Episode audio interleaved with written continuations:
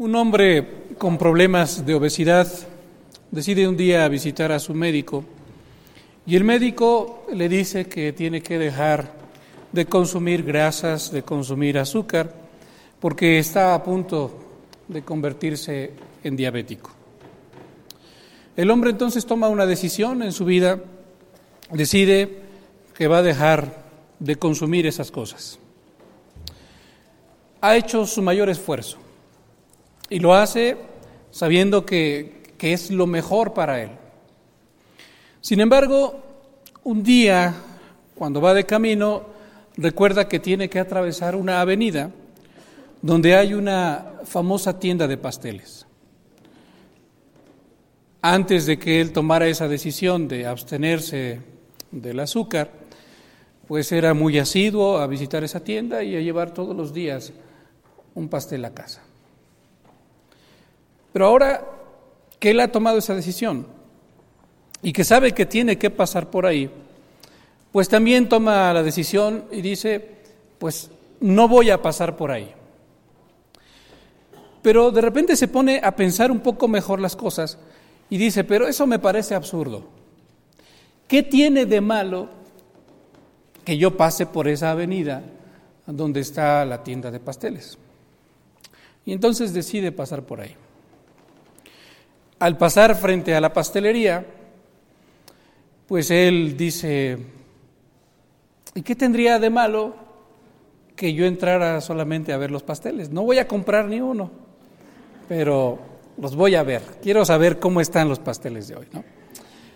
Y entonces atraviesa las puertas de la tienda, se mete a la tienda, a la pastelería, y entonces de repente piensa y dice, ¿Y qué tendría de malo si yo comprara, aunque sea un pastel pequeñito, para darle solamente una mordidita? Y entonces se compra su pastel pequeñito y antes de salir de la pastelería, no solo le dio una mordidita, ¿no? sino que se lo terminó. Es una anécdota graciosa, eh, cualquier parecido con la realidad es mera coincidencia, dirían algunos para zafarse de cualquier responsabilidad. Es una anécdota graciosa, pero nos, nos ilustra bastante bien lo que pasa en nuestra vida y no pasa con pasteles, ¿no? pasa con otras cosas que son mucho más graves, que no ponen en riesgo nuestra, nuestra salud física, sino nuestra salud espiritual. Pasa entre nosotros y el pecado. Yo no diría que somos tentados de cuando en cuando, ¿no? sino lo que nos enseña la palabra de Dios y nuestra propia experiencia es que somos tentados todos los días de nuestra vida y de muchas maneras. El problema no es si somos tentados o no. El gran problema, hermanos, es que no sabemos luchar contra la tentación. Y la mayoría de las veces lo único que hacemos es simplemente ceder. Como en la anécdota que acabamos de, platicar, ¿no? A veces decimos, bueno, pues ¿qué tendría de malo hacer este poquito, ¿no? Y ese poquito que hacemos nos lleva a hacer algo más y algo más y algo más y cuando menos nos damos cuenta ya caímos completamente en el pecado y estamos aprisionados, aprisionados por él. Por eso es que necesitamos aprender un poco más sobre la tentación. Son cosas de las que regularmente no, no, se hablan o no se tratan constantemente en la iglesia, pero son cosas que vienen aquí en la palabra de Dios y cosas por las que Santiago, quien está escribiendo esta carta, se preocupa. Él ha dicho ya que el cristiano debe atravesar por diversas pruebas. Ya ha mostrado ya algunas pruebas. Y ahora nos va a mostrar que una de las grandes pruebas que tiene que atravesar todo cristiano es la tentación. ¿Qué podemos aprender sobre la tentación de este pasaje? Bueno, lo primero que nos deja ver Santiago es que de la tentación podría derivarse una bendición. Ahora, eso para nosotros suena ilógico. ¿Cómo de algo que me es adverso puedo encontrar algo bueno allí? Santiago, para aclararlo y para utilizar una manera de pensar y de hablar que sus lectores conocían bien, utiliza algo que se conoce como una bienaventuranza. Dice así el versículo 12 del primer capítulo. Bienaventurado el varón que soporta la tentación, porque cuando haya resistido la prueba, recibirá la corona de vida que Dios ha prometido a los que le aman. Note que Santiago nos está, nos está presentando eh, la tentación, pero empaquetada, por así decirlo, en una bienaventuranza. Tenemos que comprender primero lo que es una bienaventuranza para comprender bien lo que Santiago está queriendo decirnos a nosotros. Una bienaventuranza, si nos ponemos a estudiar un poco su estructura, tiene que ver con una condición presente que es adversa, pero también con una condición futura de bendición. Pensemos, por ejemplo, en las bienaventuranzas que presenta nuestro Señor Jesucristo en Mateo capítulo 5. ¿Recuerda usted la segunda bienaventuranza? Bienaventurados los que lloran. Y alguien diría, ¿cómo puede ser bienaventurado aquel que llora? No, puede ser bienaventurado, está sufriendo, no puede ser dichoso, no puede ser feliz en medio del sufrimiento. Pero en aquella ocasión el Señor Jesucristo, completando la idea de la bienaventuranza, porque la idea es ese enunciado completo, dice, bienaventurados los que lloran. ¿Por qué razón? ¿Por qué causa? Porque ellos recibirán consolación. La bienaventuranza no radica entonces en su situación actual, presente de sufrimiento, sino en que recibirá algo de parte de Dios, una bendición, un consuelo de parte de Dios en el caso de los que lloran. Con esto podemos ver entonces que la condición actual y presente, aunque sea una condición de sufrimiento, una condición adversa, es absolutamente necesaria para ser bienaventurado. Porque el que no llora, entonces no recibirá consolación de parte de Dios. ¿Qué consolación puede recibir alguien? Pues que no está llorando, no la necesita, no la requiere. Notamos entonces la estructura de la bienaventuranza, una situación actual que es adversa, pero en eso no radica la bienaventuranza, sin embargo es absolutamente necesaria esa condición porque más adelante se recibirá una condición diferente que es una condición de bendición y una bendición que viene de parte de Dios. Volviendo un poco a lo que Santiago nos muestra acerca de la tentación, noten en qué radica la bienaventuranza. Bienaventurado el varón que soporta la tentación. Su situación actual, su situación adversa, es una situación de tentación. En esto solo no radica su bienaventuranza, su dicha, su felicidad, sino que explica Santiago, dice, porque cuando haya resistido la prueba, después de que haya resistido esta prueba, entonces recibirá la corona de vida que Dios ha prometido a quienes? A los que le aman. En eso radica la bienaventuranza. La situación adversa es de tentación, es donde tu fe, tu fidelidad hacia Dios está siendo probada. Pero si tú resistes, si tú soportas esta tentación, entonces recibirás una gran bendición de parte de Dios que es la corona de vida que Dios ha prometido. Pero aquí viene algo muy importante también. ¿A quiénes les ha prometido Dios esta corona de vida? Termina diciendo ahí Santiago, a los que le aman. Eso entonces nos deja ver por qué deberíamos buscar ser fieles a Dios y luchar contra la tentación y vencer la tentación y permanecer fieles no es porque recibamos un premio, no es porque recibamos la corona de vida, aunque ciertamente recibiremos la corona de vida. El Señor Jesucristo en Apocalipsis lo dice muy claramente, Sé fiel, ¿hasta cuándo? Hasta la muerte. Sé fiel hasta la muerte y yo te daré la corona de la vida. Aunque Dios nos promete esa gran bendición si nosotros permanecemos en fidelidad. Santiago nos está dejando ver que en realidad el verdadero creyente, el, hombre temeroso de Dios, no lo está haciendo por el premio, sino dice, esta corona de vida que Dios ha prometido a quienes le aman. Si nosotros queremos ser fieles a Dios, es porque le amamos a Él, porque amamos su palabra, porque amamos sus mandamientos, porque no queremos fallarle. Eso es lo que nos muestra Santiago.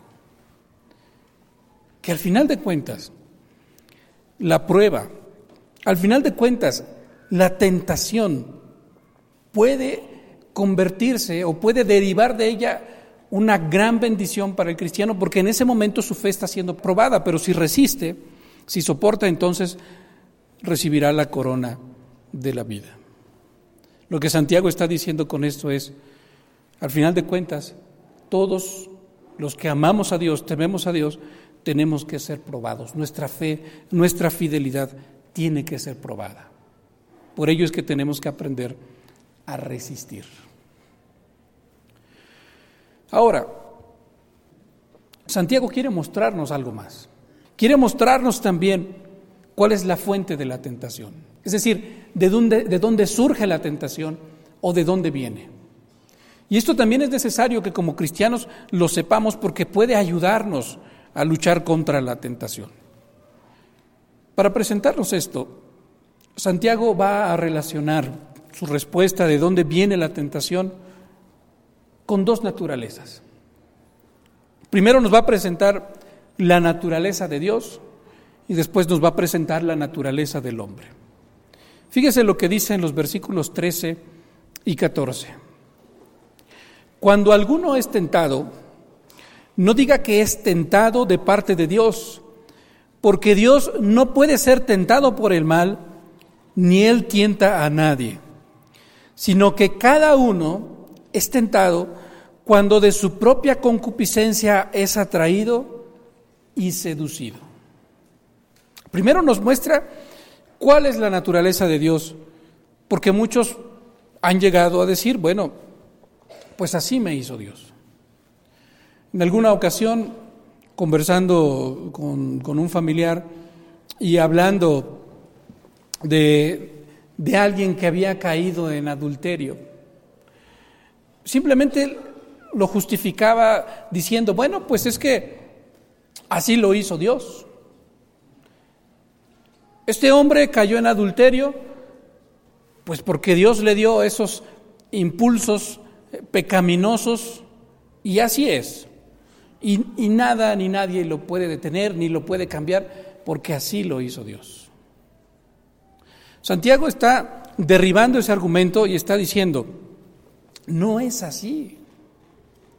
Otras ocasiones he llegado a escuchar a, a, hermanos decir, bueno, pastor, pero entonces, ¿por qué si Dios no quería que yo hiciera esto, lo puso frente a mí? Y de nuevo, estamos tratando de evadir nuestra responsabilidad y le echamos la culpa a Dios. ¿Por qué buscamos echarle la culpa a Dios y no a alguien más? Porque echarle la culpa a Dios y que Dios tuviera la culpa sería perfecto para nosotros, porque entonces nos quitaría de toda responsabilidad y de todo pecado. A lo mejor hasta podríamos decir que fue algo bueno para nuestra vida. Pero no es así, es una mentira, una gran mentira. Por eso es que Santiago está aclarando el punto y nos está diciendo, no puedes culpar a Dios, ni decir que Él te está tentando. ¿Por qué razón? Dice, en primer lugar, porque Dios no puede ser tentado por el mal, y en segundo lugar, porque Él no tienta a nadie. Que Dios pusiera la tentación en tu camino, vamos a ponerlo en estos términos, es como alguien que, no puede agarrar cierta cosa porque, porque, porque, es alérgico, por ejemplo, y lo tiene que agarrar para, para ponerlo ahí. Dios no puede tener contacto con el mal. Y decir que Él ponga el mal en tu camino, pues sería absurdo, porque va contra su naturaleza. Él no tiene absolutamente nada que ver con el mal, no puede tener ninguna relación con el mal. Su naturaleza es contraria al mal. Vea lo que dice el mismo Santiago ahora en los versos 16 al 18. Amados hermanos míos, no erréis, no te equivoques. Toda buena dádiva y todo don perfecto desciende de lo alto. ¿Qué está diciendo Santiago con esto? Lo único que puede provenir de Dios son cosas buenas. ¿Cómo le llama él? Buena dádiva. Todo don perfecto desciende de lo alto. Entonces no puedes esperar que de Él venga algo malo o que ponga eso malo, esa tentación en tu camino para que tú puedas caer. No, dice Santiago, no erréis, no te equivoques. Toda buena dádiva y todo don perfecto desciende de lo alto. Y luego lo describe a Él diciendo, del Padre de las Luces, en el cual no hay mudanza ni sombra de variación. ¿Qué es lo que Él ha hecho con nosotros? Versículo 18. Él de su voluntad nos hizo nacer por la palabra de verdad para que seamos primicias de sus criaturas.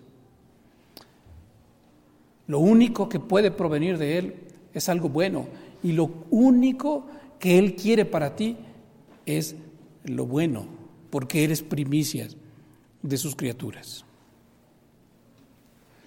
Con esto entonces Santiago nos está diciendo, mira, si tu argumento era que tú eras tentado y caíste en la tentación por la voluntad de Dios, porque así lo quiso Él. No puedes decir eso, porque la naturaleza de Dios es contraria a lo que tú me estás diciendo. Pero después nos habla del hombre, ¿no? Verso 14.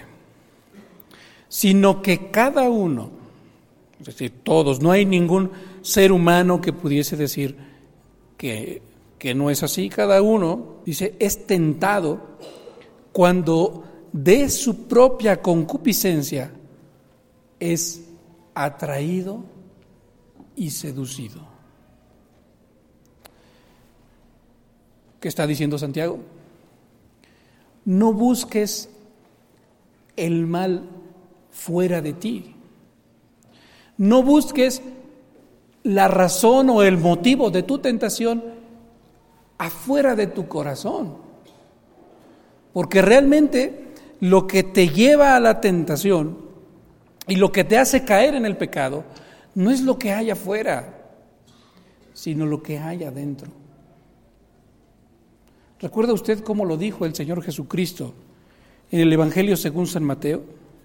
Voy a leer lo que dice Mateo capítulo 15, verso 19. Voy a leer desde el verso 17 para que lo tengamos en contexto. ¿No entendéis que todo lo que entra en la boca va al vientre y es desechado en la, en la letrina?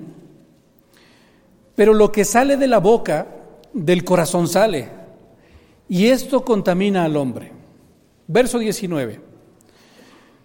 Porque del corazón salen los malos pensamientos, los homicidios, los adulterios, las fornicaciones, los hurtos, los falsos testimonios, las blasfemias.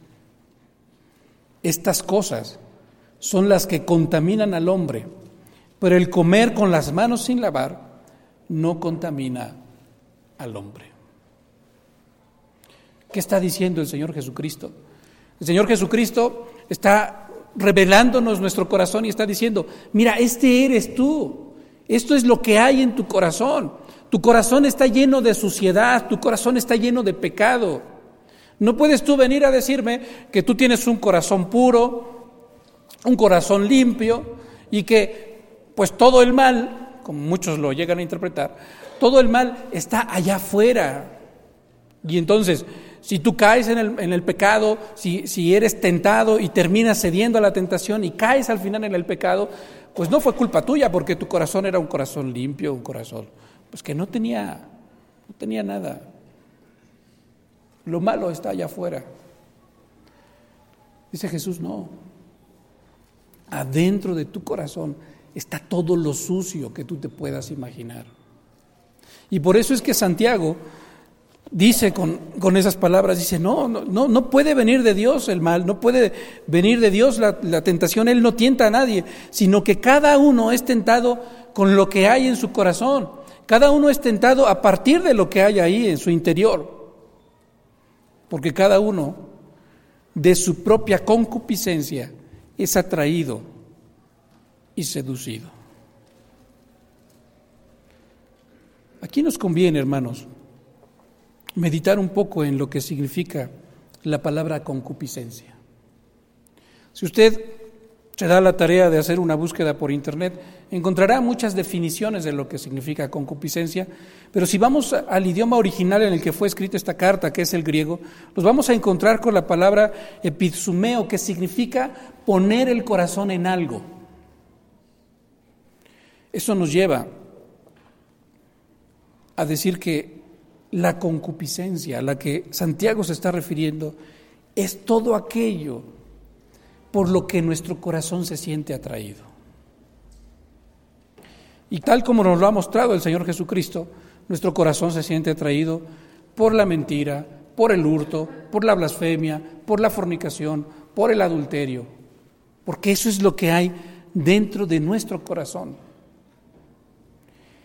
La concupiscencia son esos deseos que por naturaleza habitan en el corazón del ser humano y son los que le llevan a la tentación. No puede ser Dios ni ningún otro factor externo, aunque los factores externos a veces contribuyen a la tentación, pero esencialmente es lo que hay en mi corazón. Eso es lo que nos está mostrando Dios a través de Santiago. No puedes echar la culpa a nadie más es lo que hay en tu corazón. Tu propia concupiscencia es la que te hace ser atraído. En el idioma original esto significa arrastrado y cuando usa la palabra seducido dice entrampado, te hace caer allí lo que hay en tu corazón. Para que lo entendamos mejor, Santiago nos lleva a entender algo más sobre la tentación. Y es lo que dice el verso 15. Aquí nos presenta de una manera muy sencilla, pero al mismo tiempo profunda, cuál es el proceso de esta tentación. Dice así el versículo 15. Entonces, la concupiscencia, después que ha concebido, da a luz el pecado. Y el pecado siendo consumado, da a luz la muerte.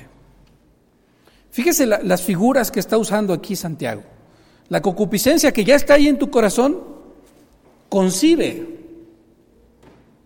Nosotros entendemos qué significa esa palabra, ¿no? Cuando una mujer ha concebido es que ha quedado embarazada. Todavía no da a luz, pero ya hay un producto dentro de ella que verá la luz muy pronto. Bueno, Santiago dice que la concupiscencia también concibe, es decir, también queda embarazada. Y que después de quedar embarazada, inevitablemente va a dar a luz. ¿Y qué es lo que va a dar a luz? Dice aquí Santiago. El pecado, el acto pecaminoso tal cual. Y ese pecado cuando es consumado, cuando es realizado, cuando, es hecho, acabado, entonces da a luz también otra cosa, que es que la muerte. Santiago nos brinda esta panorámica de cómo actúa la tentación en nuestra vida y en qué puede terminar la tentación. Vamos a entender este proceso de manera un poco más práctica. En Génesis capítulo 3, hace un momento lo leímos, y como siempre, cuando queremos entender un poco más sobre la naturaleza humana, el Génesis nos lo aclara muy, muy bien. Versos del 1 al 7. Lo leo y le voy a pedir que ponga especial atención en el verso 6. Con esto nos vamos a dar cuenta cómo es que actúa el, el pecado en el corazón del ser humano. Pero la serpiente era astuta más que todos los animales del campo que Jehová Dios había hecho, la cual dijo a la mujer, con que Dios os ha dicho, no comáis de todo árbol del huerto. Y la mujer respondió a la serpiente, del fruto de los árboles del huerto podemos comer, pero del fruto del árbol que está en medio del huerto, dijo Dios, no comeréis de él ni le tocaréis para que no muráis. Entonces la serpiente dijo a la mujer, no moriréis, sino que sabe Dios que el día que comáis de él serán abiertos vuestros ojos y seréis como Dios, sabiendo el bien y el mal. Y vio la mujer que el árbol era bueno para comer y que era agradable a los ojos y árbol codiciable para alcanzar la sabiduría. Y tomó de su fruto y comió y dio también a su marido, el cual comió así como ella. Entonces fueron abiertos los ojos de ambos y conocieron que estaban desnudos. Entonces cosieron hojas de higuera y se hicieron delantales. Aquí está el ser humano. Entenderíamos, todavía no hay pecado en su corazón. Ha sido creado perfecto y en una relación perfecta con Dios. Sin embargo, cuando la mujer se encuentra con la serpiente, la serpiente despierta en ella algo que, que ella todavía no sentía en su corazón.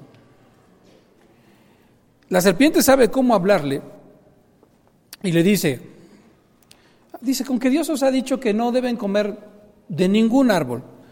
Y ella dijo, no, no, lo que Dios dijo es que podemos comer de todos, menos de ese, porque dijo que cuando comiésemos de ese, entonces moriríamos. Entonces Satanás es ahí donde él tuerce la palabra de Dios y le dice a la mujer, eso, no es cierto. Lo que pasa es que Dios no quiere que ustedes sean como Él, porque Él sabe que cuando ustedes coman de ese árbol, entonces serán abiertos sus ojos y ustedes van a ser, van a ser igual que Él. A partir de ese momento, habita en el corazón de la mujer algo que antes no habitaba. Podríamos llamarle así para, para tratar de usar misma, las mismas palabras que usa Santiago. Empieza a ver esa concupiscencia en su corazón.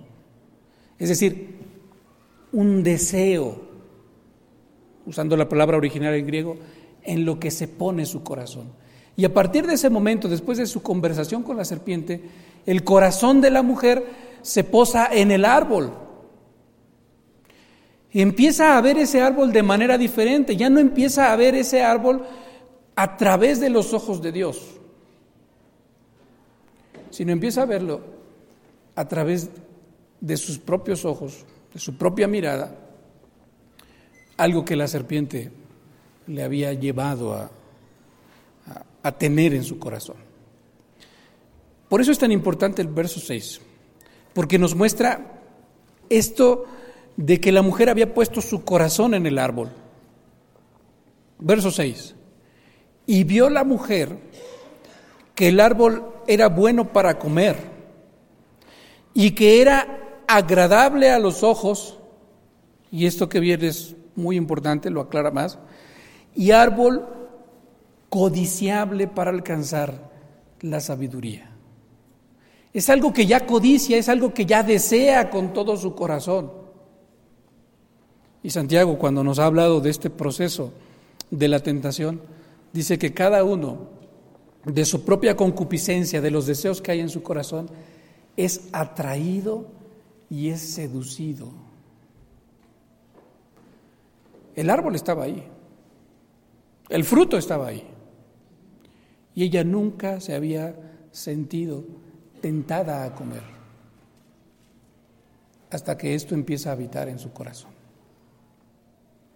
Y entonces sigue diciendo la segunda parte del verso 6. ¿Qué hizo? Acuérdense lo que nos ha dicho Santiago.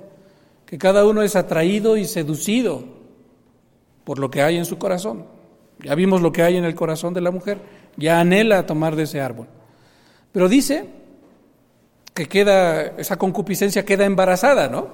Concibe. Y que terminará dando a luz, ¿qué cosa? El pecado. Antes de la muerte es el pecado. No debemos olvidar eso. Antes de la muerte es el pecado. Ya, su corazón está embarazado. ¿Qué es lo que da a luz? El pecado. ¿Cómo lo vemos? Porque dice que entonces ella estiró la mano, tomó del fruto del árbol y llevó ese fruto a su boca y entonces comió. Hasta ese momento fue consumado el pecado. La mujer se sentía tentada, pero no había pecado. ¿Por qué decimos que no había pecado? Porque Dios había dicho muy, muy precisamente qué era el pecado, cuál sería el pecado.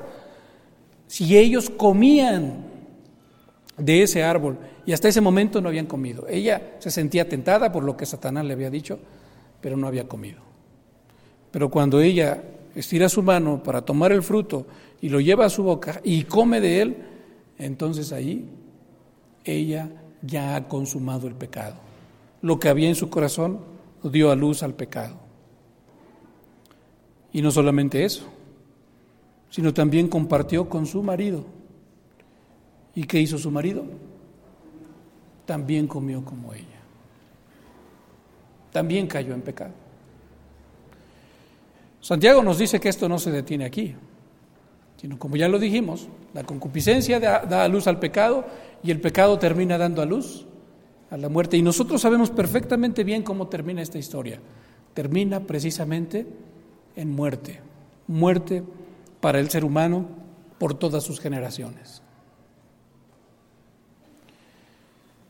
Lo interesante y lo importante también de este relato, hermanos, es que a partir de esa primera desobediencia. ¿Sabe usted que Satanás ya no tiene que venir a decirte, oye, mira, qué bonito está eso, ¿por qué no lo tomas? ¿Por qué no lo comes? Mira, eso se ve muy atractivo, ¿por qué no lo ves? Después de la caída, eso ya está presente en nuestro corazón.